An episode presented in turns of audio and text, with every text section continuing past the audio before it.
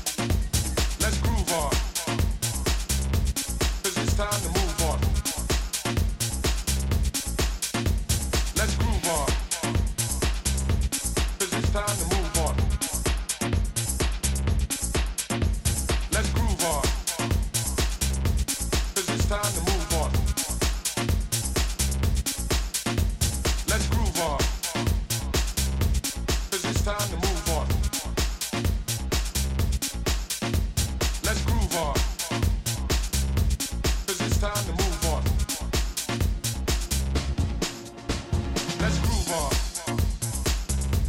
Cause it's time to move.